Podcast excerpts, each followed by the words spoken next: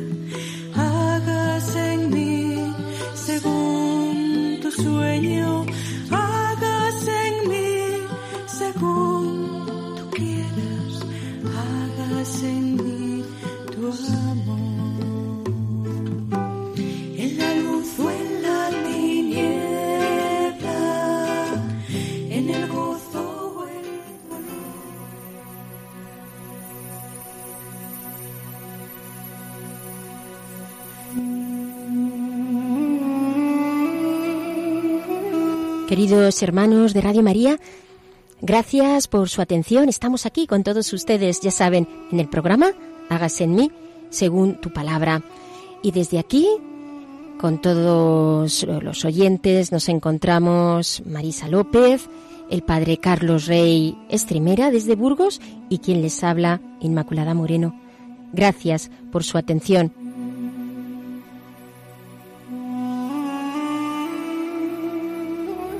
Ya saben, si lo desean, pueden ponerse en contacto con nosotros a través del correo hágase en mí según tu palabra arroba radiomaria.es. Repito, hágase en mí según tu palabra arroba radiomaria.es. Cualquier sugerencia o cualquier pregunta pueden acceder a nosotros a través de este correo. Claves para leer la Biblia.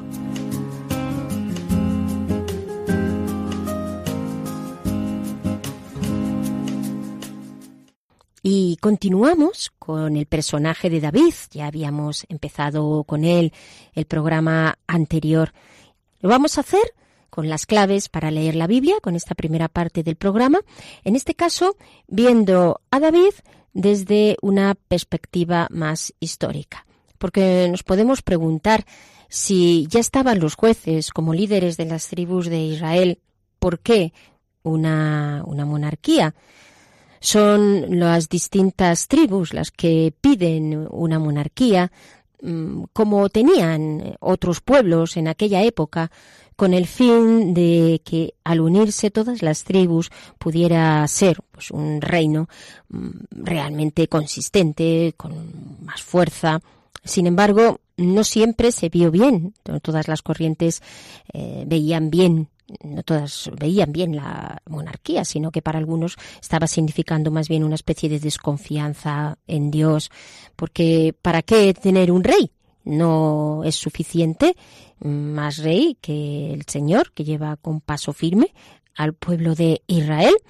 De aquí ya digo que no todos estaban de acuerdo. Aún así, Dios accede a esta a esta, este deseo del pueblo y les nombra a un primer rey que fue Saúl.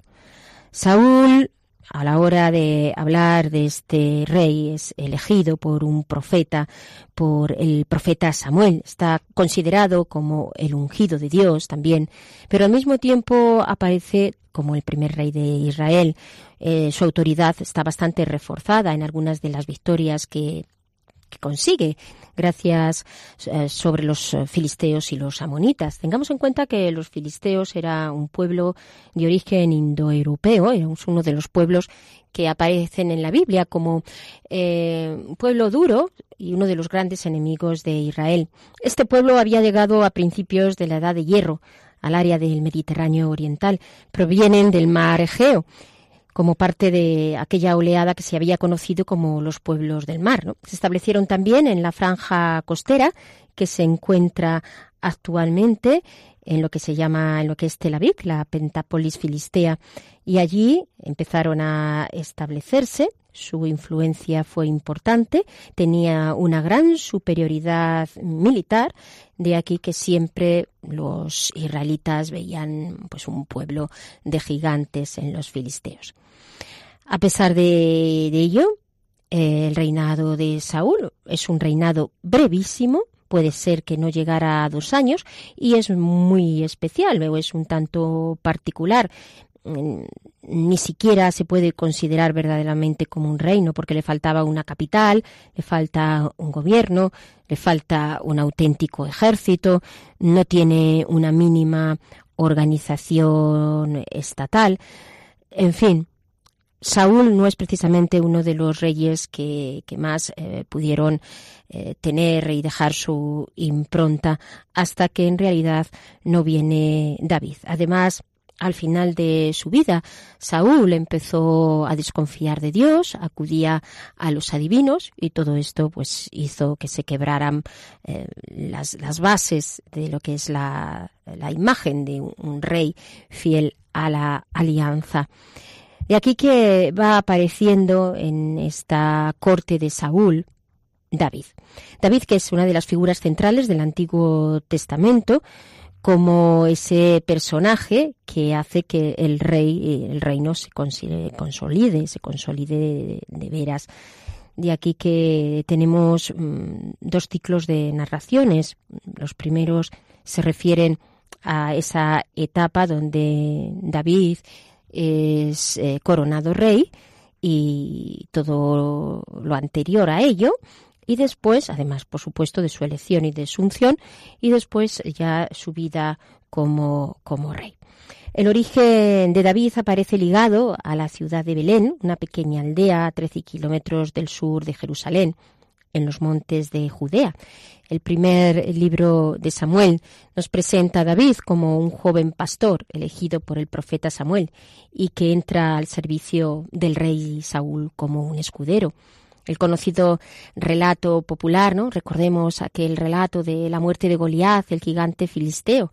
Ahí nos pinta pues, a un David heroico, que es amigo de Saúl, que se convierte en su, en su enemigo, obligado Ah, porque el rey tiene muchos celos sobre, sobre él.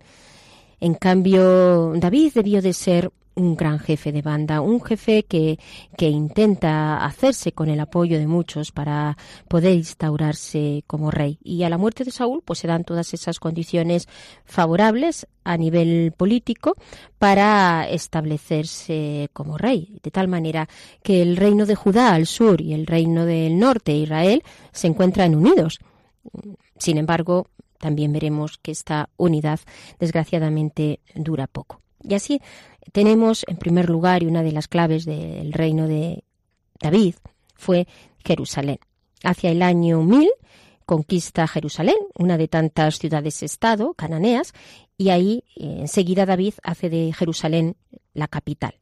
La llegada del arca de la alianza señala la presencia del Dios de Israel, ¿no? Es un signo claro de la consagración de Jerusalén como capital del reino. El motivo es evidente. Jerusalén es una ciudad neutral, a medio camino entre el norte y el sur, y por tanto es eh, una ciudad eh, estratégica para, para David. En segundo lugar, la expansión del reino. Es una expansión que se va dando con, con David. Con esta expansión nace también una estructura administrativa centralizada, que esto era algo muy importante. Por primera vez, un conjunto de tribus forman un Estado según el modelo de otros reinos del Oriente Medio. Y luego tenemos, por otra parte, la sucesión de David, sobre todo con las tensiones y la rebelión de su hijo Absalón, que aparece en Segunda de Samuel 13-20, estas, estas tensiones que a veces se reducen a rebeliones locales o que también son eh, rebeliones a nivel familiar. En todo caso, va preparándonos el relato para lo que será la sucesión de David con su hijo Salomón. Y otro tema importante en el caso de David es la centralización del culto en Jerusalén. David quería construir el templo de Jerusalén, pero le dice el Señor, no, no, tú no puedes construir el templo porque tus manos están manchadas de sangre, el templo mm, lo va a construir tu hijo Salomón. En todo caso, esta centralización del culto hace que todo lo que eran otros cultos vayan desapareciendo y que sea una señal de fidelidad a la alianza, de fidelidad a Dios. Y aquí que todo ello va cada vez más reforzando la figura de David y desde luego la importancia de su figura supera con mucho su alcance histórico. Recordemos cómo a él se le atribuyen muchos salmos, cómo se convierte en un modelo de fe, cómo además es el fundador de una dinastía a la que la Biblia ve ligada a la promesa divina de fidelidad, que está esto contenida en segundo de Samuel 7:16. Tu casa y tu reino permanecerán para siempre en mi presencia. Afirmaré tu trono para siempre, nos dice la palabra. Así se convierte David en una figura mesiánica, de modo que Jesús mismo podrá ser definido y llamado como Hijo de David. Mi ser alaba al Señor y se goza mi espíritu en Jesucristo. Mi ser alaba al Señor y se goza mi espíritu en Dios, pues sus obras son poderosas, con su espíritu Él me guiará bondadoso ha sido mi Señor, grande es el Señor, grande es el Señor. Mi ser alaba al Señor y se goza mi espíritu en Jesucristo. Mi ser alaba al Señor y se goza mi espíritu en Dios pues sus obras son poderosas, con su espíritu Él me guiará. Bondadoso ha sido mi Señor, grande es el Señor, grande es el Señor.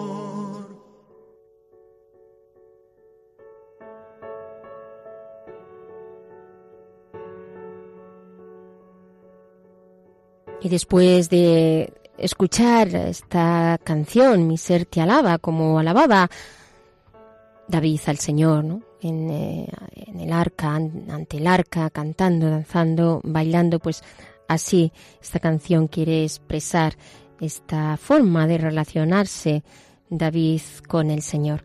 Vamos a pasar al texto bíblico, en este caso es de Segunda de Samuel 11 y 12. Damos paso a la escucha de la palabra.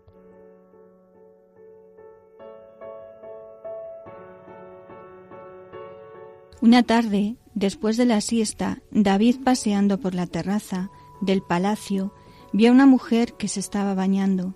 La mujer era muy bella. David hizo que averiguasen quién era aquella mujer y le dijeron, es Besabé, hija de Liam, mujer de Urías, elitita, entonces David mandó que se la trajeran.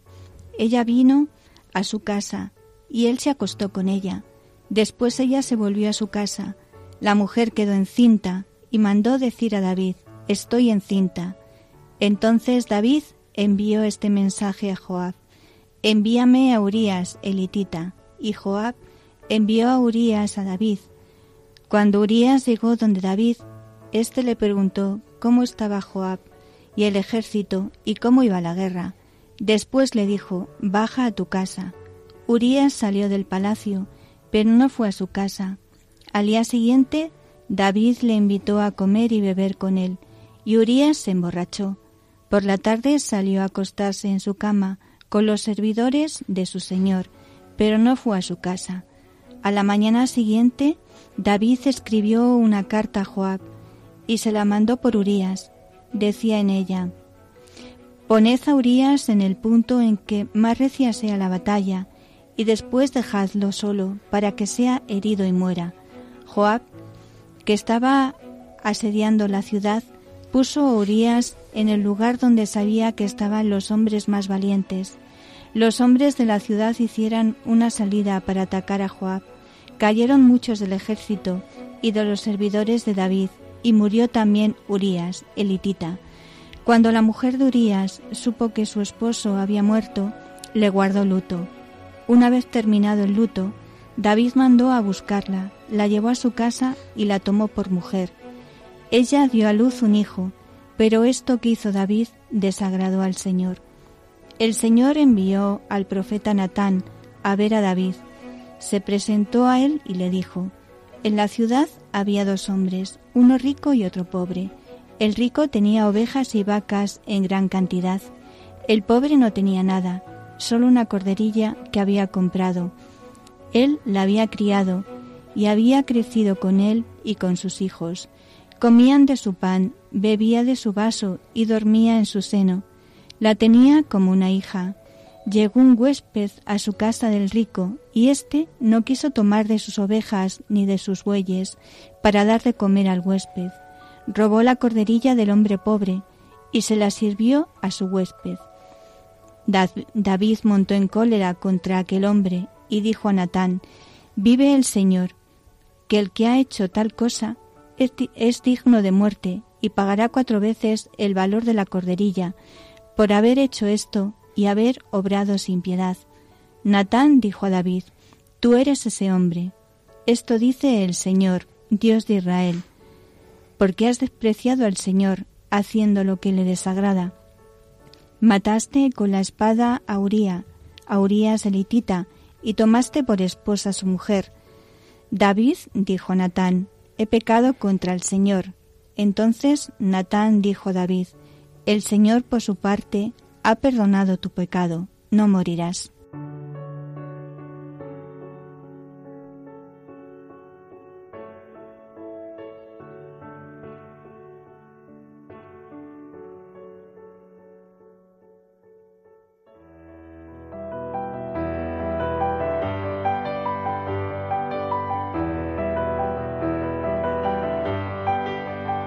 Dios al encuentro del hombre.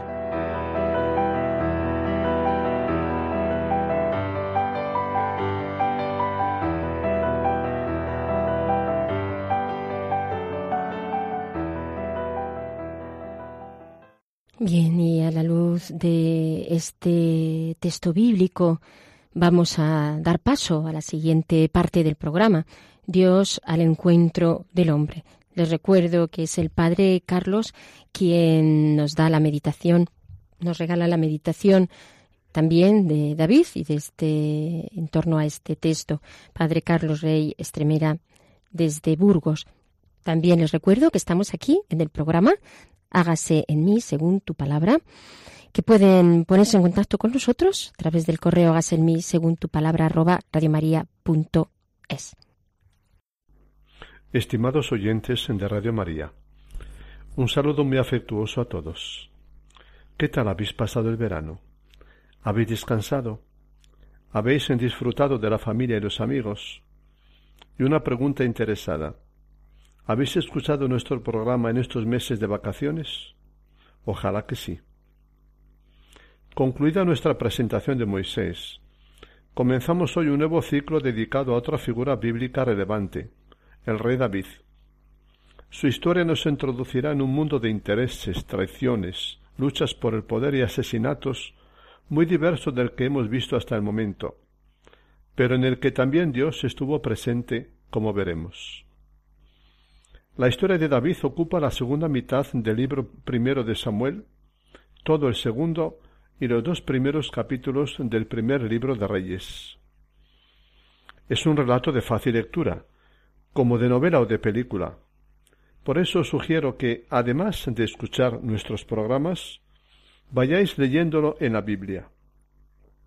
Al hacerlo, procurad descubriendo el tipo humano de David, su corazón y sus avatares, sus pasiones y amores, sus éxitos y sus fracasos, su ensalzamiento a la cumbre del poder y su humillación, toda la gama de situaciones y sentimientos humanos y religiosos propios de un personaje de grandes contrastes. Pero antes de hablar de David, conviene decir una palabrita sobre el surgimiento de la monarquía en Israel, de la que David, David es su segundo representante después del rey Saúl. Empecemos. Hacia los años 1050 a 1030 a.C., surge entre las tribus del centro de Canaán la bella figura de Samuel. Figura plurifacética según la Biblia. Juez por su preocupación por las relaciones justas entre los seres humanos. Sacerdote por su cuidado con la adoración y el culto al Dios vivo. Y sobre todo profeta por poner por encima de todo la palabra de Dios y su voluntad. Fue en tiempos de Samuel cuando los descendientes de Abraham pasan de estar organizados en clanes y tribus a constituir un incipiente estado monárquico. En torno al año mil antes de Cristo, una gran novedad, humilde al principio, se abre paso en lo que será el futuro pueblo de Israel, la monarquía.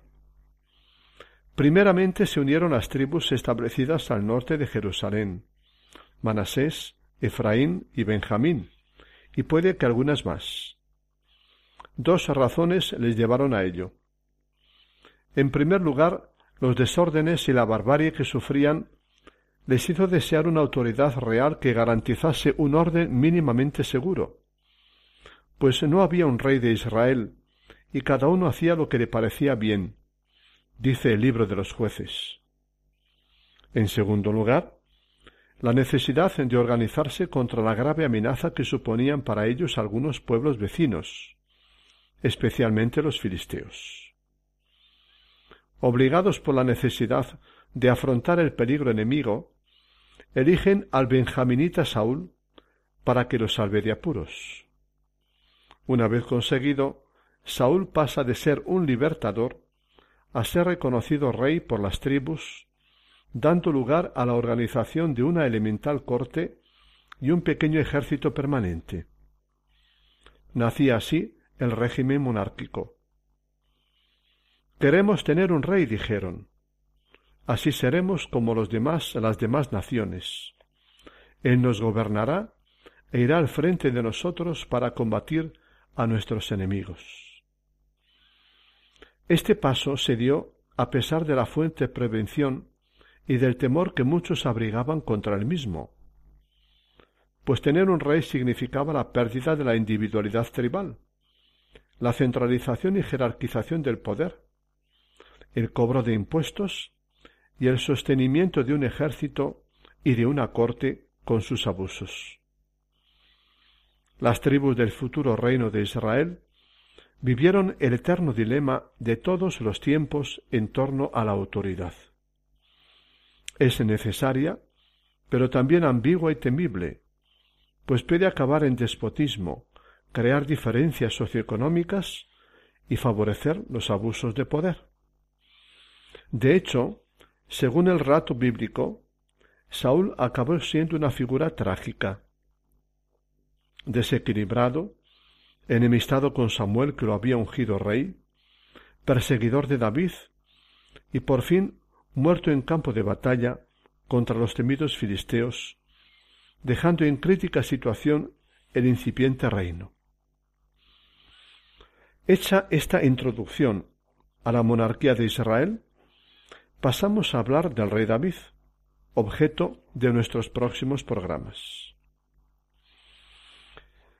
Casi por el mismo tiempo que Saúl aparece David, figura sobresaliente en la historia de Israel y en la Biblia, actuando en la zona al sur de Jerusalén. Nada menos que libro y medio ocupa en ella su historia novelesca, una obra literaria de primer orden por su valor narrativo, llena de vivacidad, psicología y pasiones humanas. Hasta hace poco se la creía escrita poco después de su muerte, en tiempos de Salomón pero hoy día se retrasa la fecha de su composición hasta tres o cuatro siglos más tarde. El relato transforma e infla la historia y el personaje de David, sobre todo en su primera parte, cuando cuenta la historia de la ascensión de David al trono. Contiene recuerdos fiables, pero a su autor le interesa ensalzar su estampa política y religiosa y defender la legitimidad de la dinastía real, la casa de David, nacida con él. Presenta a David como el hombre providencial suscitado por Dios, como instrumento para salvar a su pueblo de sus muchos enemigos. Cuando Dios lo llama, David es sólo un jovencito despreciado por sus hermanos y por su propio padre Jesé. El profeta Samuel, designado por Dios para consagrarlo, se fija con avidez en la fortaleza y buena presencia de los otros hijos de Jesé, pero Yahvé le advierte ante cada uno de ellos. No mire su apariencia ni su gran estatura, porque lo he descartado. Pues la mirada de Dios no es la del hombre. El hombre mira las apariencias, pero Yahvé mira el corazón. Ninguno de los que Samuel elegiría para rey de Israel es el elegido por Dios. El elegido es David, el hermano pequeño que está en el campo guardando las ovejas de la familia. Parece que a Dios le gusta seleccionar a los ausentes y pequeños. Elegido para ser rey y ungido como tal por Samuel, entra poco después al servicio del rey Saúl como músico para aplacar su espíritu atormentado. Su prestigio se afianza cuando con su onda de pastor, puesta su confianza en Dios, derrota al gigantesco filisteo Goliat, pertrechado a la perfección con las mejores armas de la época. Como escudero del rey y jefe de una parte del ejército, sale vencedor de todos los enemigos de Israel, alcanzando poco a poco una gran popularidad, lo que despierta la envidia y los celos del rey Saúl, que pasa a odiarle y a, a perseguirle a muerte, viéndose obligado a convertirse en jefe guerrillero independiente al servicio de quien mejor le pague.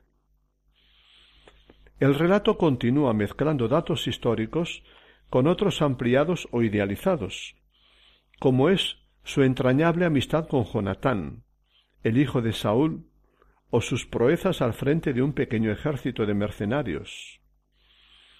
A la muerte de Saúl, después de muy variadas intrigas, asesinatos y luchas, es elegido como jefe o rey local, primero de la tribu de Judá, al sur de Jerusalén, y siete años más tarde, tras una prolongada guerra civil y la eliminación del sucesor legítimo de Saúl por las tribus del norte, reinando también sobre diversos otros reinos que va sometiendo posteriormente.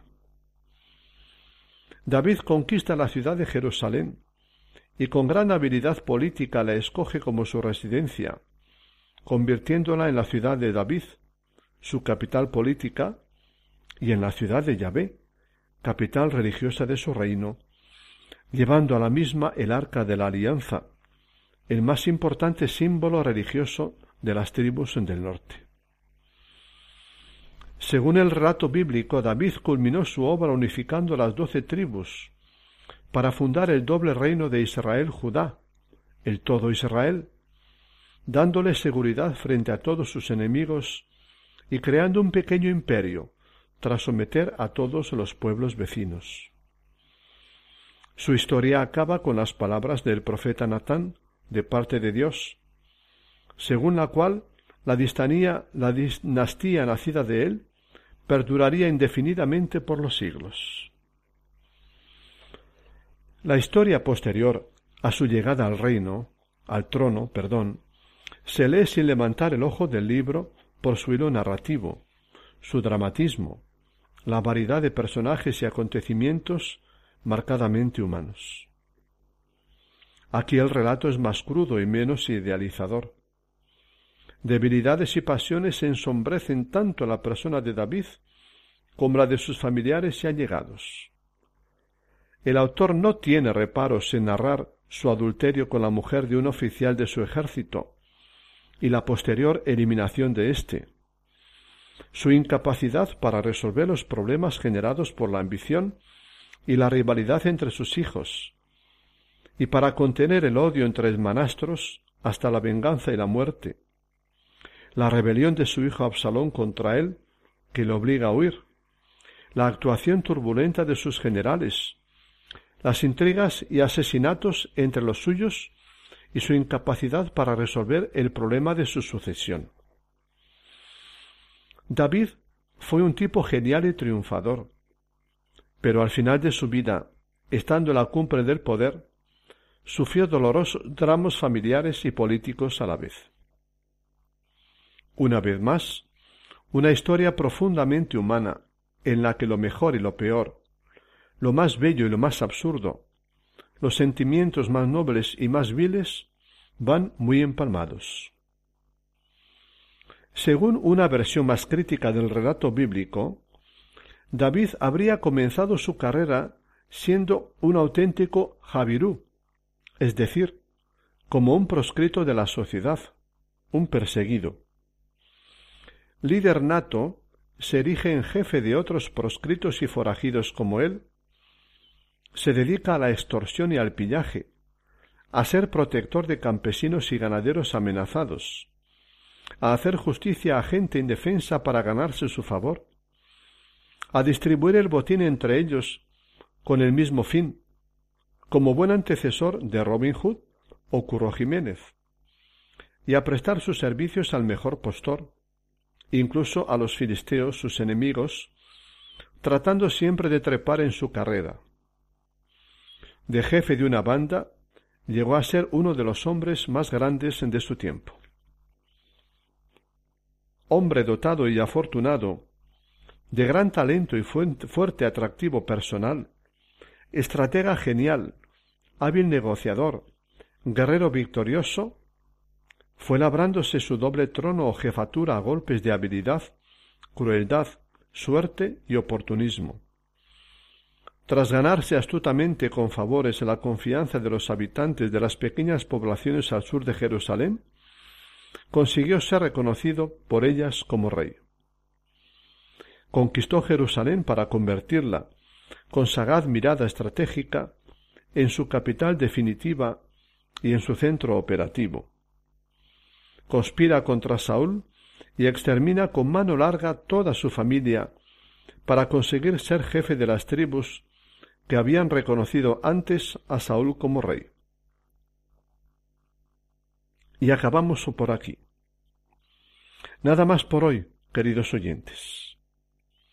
En este primer programa hemos introducido nuestro tema y hemos presentado al personaje bíblico David. El próximo lo dedicaremos a conocer su personalidad, a hablar de sus grandes acciones y a describir varios episodios de su vida, alguno de ellos nada edificante, como veremos. Insisto en la conveniencia de leer los textos bíblicos. Os los recuerdo. Primer libro de Samuel a partir del capítulo 16. Todo el segundo libro de Samuel y los dos primeros capítulos del primer libro de Reyes. Que os aproveche la lectura y este programa. Un gran abrazo. Y frente a esta debilidad de David, sin embargo, seguimos cantando que la victoria, en medio de toda debilidad y pecado humano, es de nuestro Dios.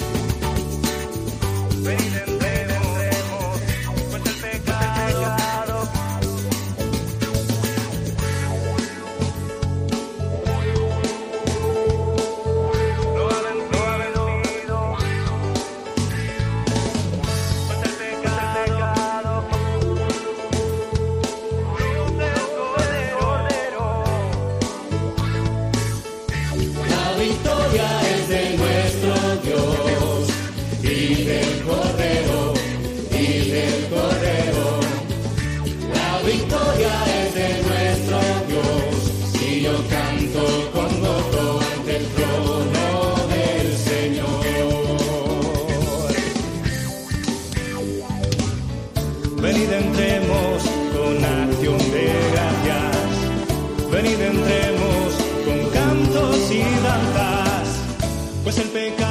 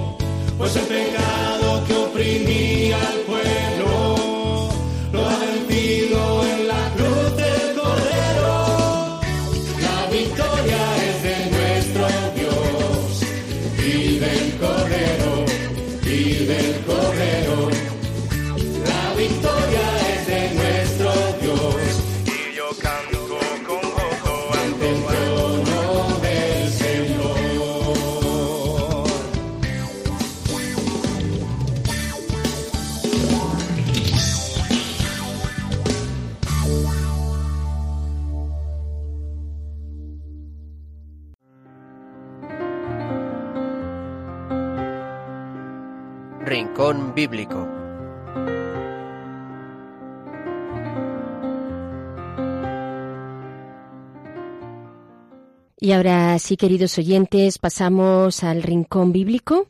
Vamos a preguntar a Marisa hoy cómo nos va a motivar esta parte del programa. Bueno, pues hoy va un poco al hilo de- del programa y del texto bíblico del adulterio de David. Vamos a leer una, un testimonio entrevista eh, pues de una infidelidad. Eh, pues es- en este caso es pues un señor italiano que se llama Graciano, pero vamos a escucharla porque es muy bonita, pero también es muy fuerte dentro del contexto de lo que es ser infiel a su mujer, ¿no? Él se llama Graciano y dice así, eh, le hace la entrevista. Eh, Graciano, ¿cómo maduró la idea de contra- contraer matrimonio? Yo tenía a mis espaldas un matrimonio precedente sin hijos y que había sido considerado nulo.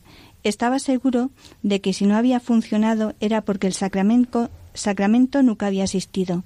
Sabía que tras la nul- nulidad mi único camino era el matrimonio sacramental y aún sigo pensando, no me equivoqué al casarme, me equivoqué al ser infiel y traicionar. ¿Cómo surgió la crisis entre usted y su esposa? Mi mujer y yo tuvimos enseguida una hija. Los primeros años fueron tranquilos. Yo trabajaba mientras que mi esposa eligió quedarse en casa con nuestra hija. Siete años más tarde nació nuestra segunda hija. En ese momento empecé a sentir una especie de insatisfacción. Me sentía solo porque mi mujer no participaba en lo que hacía y en lo que le proponía.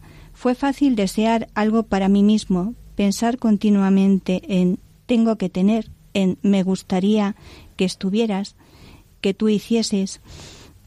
Era una tentación diabólica que alimenté sin saber que era el diablo. Miraba a mi mujer y la comparaba con la época en la que la conocí. Había cambiado tanto en lo físico que un día le pregunté si no le importaba su, su aspecto. También la doctora le había exhortado a cuidarse sin olvidarse de sus problemas físicos, pero no lo hizo. El hecho era para ella cualquier cosa que no fuera problema. Le cortaba la respiración porque estaba deseaba tener vitalidad y luminosidad. Se comprende que también la mujer tiene responsabilidades, cuidarse, sacrificarse por el marido, apoyarle en lo que hace. Sí, una mujer puede equivocarse, como puede hacerlo un hombre, favoreciendo la tentación de evadirse, pero yo acepto todas mis responsabilidades. Precisamente en ese difícil momento llegó a mi vida una persona con la que hubo una sintonía inmediata. Era paciente mía, separada con dos hijas pequeñas. Se había alejado de Dios y nuestra amistad le acercó de nuevo a Él. Volvió a la confesión y a misa. El diablo utilizó mi propensión a ayudar a los otros para hacerme caer en el adulterio. Sin embargo, en lo más hondo de uno mismo, uno sabe cuánto una relación puede ir más allá, y así fue. En el 2000, 2009 me fui de mi casa a vivir solo. ¿No pensaba en sus hijas? Claro que sí, pero pensaba también que podrían vivir con otra persona. A pesar de su fe católica, estaba totalmente onnubilado, no veía nada más. Es lo que hace el diablo. La comprensión espiritual con esa mujer era tan fuerte que rezaba con ella como no lo había hecho nunca con mi esposa y me decía, qué bonito, por fin alguien que reza conmigo. Esto solo puede ser voluntad de Dios. El diablo, muy listo, no me quitó la oración, al contrario, me hizo vivir bajo una apariencia cristiana. Por esto veía también a mis hijas dentro de esta unión como si fuera un bien para ellas. Me había olvidado de los mandamientos de Dios, no cometerás adulterio, que son la brújula de toda situación para juzgar si es buena o no. ¿Cómo salió de esta relación? En el fondo de mi corazón buscaba a alguien que me, que me dijera la verdad, porque yo estaba inmerso en la confusión. Creo que el hecho de no haber dejado de rezar, aunque fuera de manera interesada, me salvó, haciendo que sintiera que había algo que no estaba bien. También me ayudó el hecho de vivir solo. Un día ya no pude más. Me puse delante de la Virgen y le dije, mira, dado que también mi madre carnal me ha abandonado y ya no tengo una fraternidad, te pido, acógeme tú y hazme comprender cuál es el camino correcto. El diablo ya no pudo hacer nada más y de hecho una autopista se abrió ante mí. Si se quiere la vida y la fe, basta poner la propia voluntad en manos de María. ¿Qué sucedió? El 17 de mayo del 2010 y unos días después comprendí todo el daño que había causado. Como dice San Pablo, en un instante se me cayeron las escamas de los ojos. La mujer con la que tenía una relación se alejó. Le dije que se había acabado.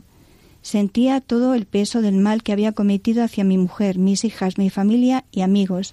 Agarré el teléfono y le dije a mi esposa Te pido perdón por todo el daño que te he hecho. Soy totalmente responsable de lo que ha sucedido y deseo volver a casa. Pero ella me dijo No, ha sido demasiado duro. Tengo que pensar. Acepté, reiterando que estaba arrepentido y que quería volver a empezar. ¿Es difícil que una crisis aparezca de un día para otro? Su mujer se preguntó qué había sucedido. Por desgracia no. Se ha escudado bajo su dolor, echándome en cara mis culpas. Sin embargo, lo repito, la responsabilidad de cuanto ha sucedido es sobre todo mía. ¿Cómo es la relación con su esposa? Al rechazar el perdón con el paso del tiempo, empezó a sentir una oposición aún mayor. Mi mujer no solo se alejó de mí, sino que también se alejó de Dios y de la fe.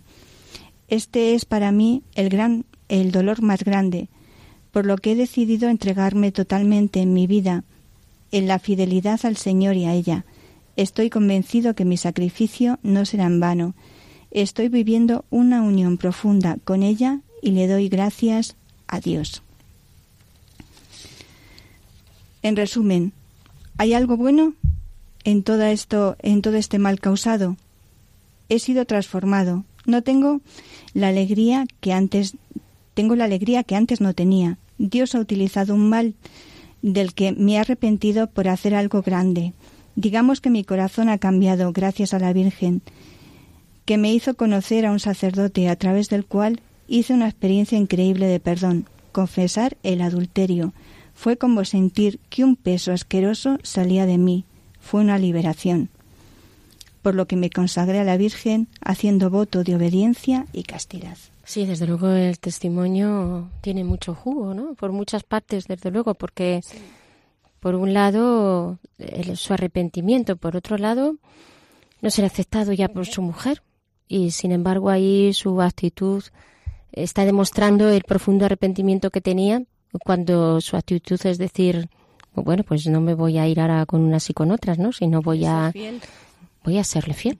Lo que no he sido voy a serle ahora fiel a Dios y, y, fiel a ella con, con, el dolor, como él dice, que se debía de ser el dolor más grande de verla separada de Dios. Y además la, confirmación de que él habla que tuvo un primer matrimonio que, bueno, pues no tuvo hijos y eh, fue nulo, pero y, él veía que no, no, no se había casado eh, realmente por la iglesia, bueno, con lo cual no era matrimonio. Y estaba convencido de que había fallado por, por no tener ese sacramento que da el casarse por, por la iglesia, ¿no? Y entonces él confirma que realmente esa fidelidad, ese amor, se da, eh, se da en el sacramento. Y otra cosa es como el demonio enreda. Sí.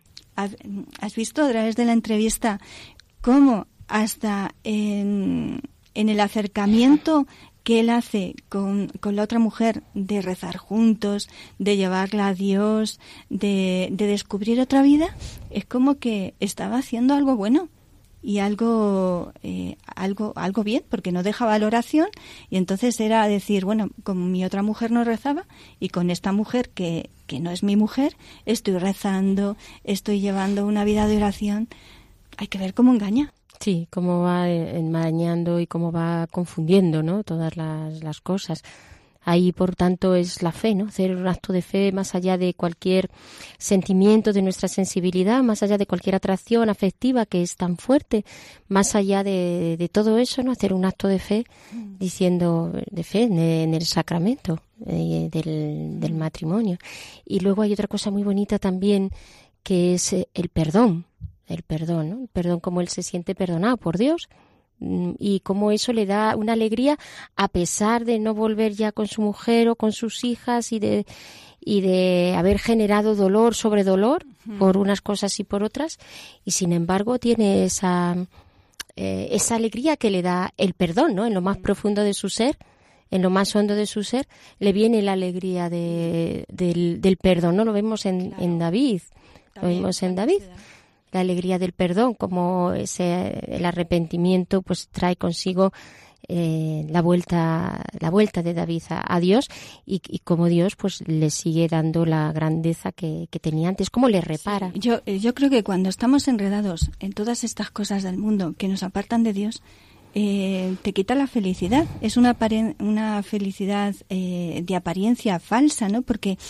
cuando no estás haciendo, pues como él no se sentía que estaba al final haciendo lo que eh, tenía que estar haciendo, pues eso no llegó un momento que pues que no, que vio que no estaba bien, que no lo hacía bien, que no había hecho bien a los demás y el dolor también que tenía que sufrir ahora por ver que, que su mujer se había separado de Dios también, ¿no? Uh -huh. eh, y ofrecer esa, eh, esa vida que ahora estaba llevando pues como reparación, como ese sacrificio y en esa esperanza que realmente es esperar a que vuelva Dios y, y, quién sabe, a que vuelvan en un momento dado. No sabemos, ¿no? Si Él eh, mantiene esa fidelidad, si está ofreciendo todo ese sacrificio y esa oración, tiene que dar un fruto, ¿no? De reparación en, en ese matrimonio. Sí, yo creo que esto también uh, hoy en día, tal como están los matrimonios y cómo está la familia, es eh, verdaderamente un testimonio de fidelidad que creo que puede que puede ayudar mucho, ¿no? Ese sentido, como tú dices, Marisa, de reparación por aquello que pues que has hecho daño y, y ves que no se no se restaura. Eh, yo creo que eso también es algo muy importante sí. porque es lo que hace, eh, hace el perdón. Claro, se entiende el dolor de la mujer. Que no debe ser muy, muy entendido por este mundo. O sea, cuando le sí, miren y sí. dicen, soy fiel, pero no estoy con mi mujer no, porque creo en el matrimonio y sigo estando eh, casado en ese matrimonio, pues no debe ser como muy comprensible, comprensible nada, porque ¿no? comprensible. También Entre otras cosas, porque este mundo claro, lo que rechaza visceralmente claro, es claro cualquier sacrificio y, y, y cualquier fidelidad pero, también, ¿no? Y más en estos temas. Yo creo que no que no sabemos cosas porque él habla que hay una una asociación de separados, o sea, la Iglesia muchas veces acompaña a las personas separadas, a las personas que pues que han, eh, están divorciadas, las acompaña en ese acompañamiento espiritual y hay grupos o hay fraternidades que se van ayudando unos uh, unos a otros, ¿no? En ese camino, uh -huh. que no se quedan solos ni ni ya los rechazan. Y si los rechazan, pues realmente que se planteen el por qué, ¿no? Porque eh, tienen que acogerlos. Otra sí. cosa que tiene que haber ese acompañamiento espiritual y que bueno, pues sí, no, y que toda esa que no que, que esas, acceder, esa ¿no? situación pues que claro. quede iluminada también desde la fe. Claro, porque quede iluminada más allá desde, desde claro. lo humano y que puedan ir claro, reparando claro. interiormente esas heridas y que en esa situación, que yo creo que es lo, lo más llamativo de, entre otras cosas, del, del testimonio, puedes vivir feliz. Sí. Esta, esta es la, el mensaje, yo creo. Uh -huh. Y que en esa situación, mmm, digamos, que humanamente no hay por dónde cogerla, uh -huh. puedes ser feliz. Desde el perdón, la fidelidad sí. y el sacrificio. Sí, sí, porque yo creo que miras más allá y realmente, como has dicho tú antes, estás viviendo el sacramento. El sacramento no es algo etéreo que está por ahí, sino que da fuerza, que es un, es algo eh, sagrado que consagra a Dios, que hay una unión más allá de lo visible que nosotros eh, podemos ver, ¿no? Entonces, la gracia es que está operante y está fortaleciendo y está dando pues sus frutos, sus frutos, son sus frutos. Muy bien, queridos oyentes, pues eh, llegamos aquí al final de nuestro programa con este texto tan impactante que nos ha leído Marisa. Les esperamos, por supuesto, en los próximos encuentros. Recuerden, aquí, en Hagas en mí, según tu palabra.